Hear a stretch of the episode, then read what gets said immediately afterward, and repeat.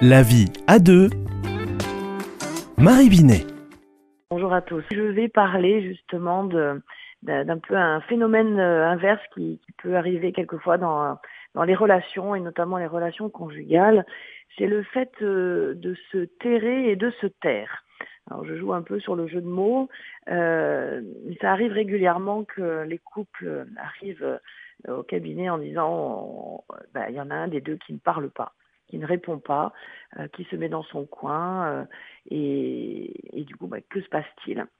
Alors c'est souvent une, attitude que l'on peut avoir euh, parce qu'on a une personnalité plutôt introvertie ou parce qu'on a peur des conflits, parce qu'on a du mal à s'exprimer, à dire je.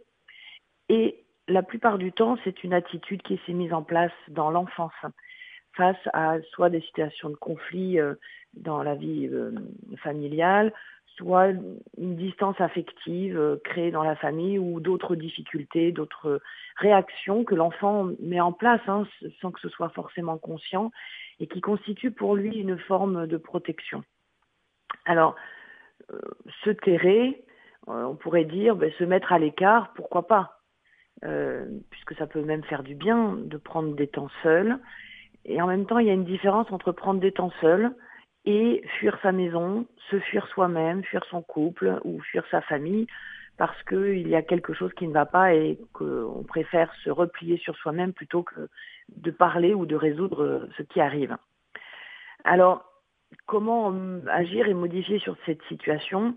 C'est pas toujours évident parce que souvent dans le couple, quand il y en a un comme ça qui se terre, il demande à l'autre euh, de se taire, T-A-I-R-E et souvent l'autre ne veut pas se taire. Et du coup, ça renforce le conflit. Il y a quelquefois des cris, il y a des mots qui fusent, euh, une forme d'agressivité verbale.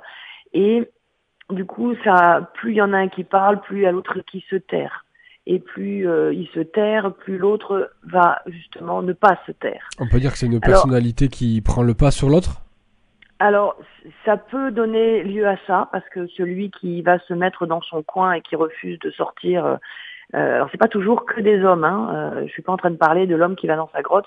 Il y a des femmes hein, qui ont ces attitudes de repli sur elles-mêmes. Et, lorsque l'un des conjoints euh, va comme ça se mettre dans son coin, ça laisse l'autre complètement impuissant et démuni. Et euh, c'est souvent ça d'ailleurs qui crée une frustration et de la colère.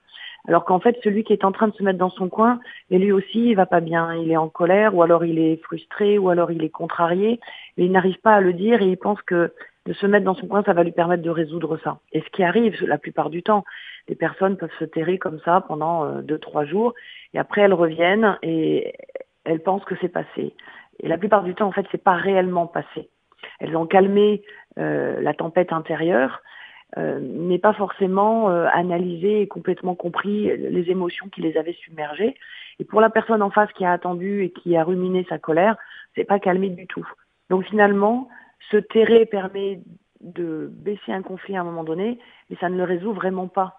Donc, si on a besoin de se mettre à l'écart, et il y a des moments, ça peut même être utile, hein, ça évite que ça déborde, ça évite euh, que ça devienne trop, même violent, en même temps, c'est toujours utile de revenir et de dire, bon, voilà ce qui s'est passé, est-ce qu'on peut en reparler de manière plus apaisée? Et ça peut nécessiter un discernement sur ce qu'il est bon de dire ou pas, et sur ce qui doit être, euh, je dirais, à un moment donné, enterré ou pas dans le couple. Et enterré parce que ça y est, c'est OK, on en a parlé, on a pu peut-être se demander pardon, et on peut maintenant passer à autre chose. Euh, une chose est sûre, c'est que rester terré et se taire tout le temps, ça tue une relation. On le sait tous, euh, une relation a toujours besoin de communication.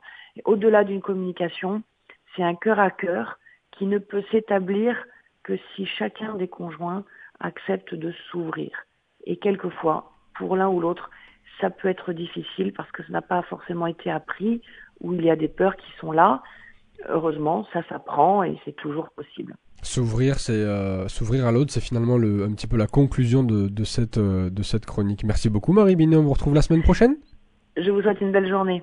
Au revoir à tous.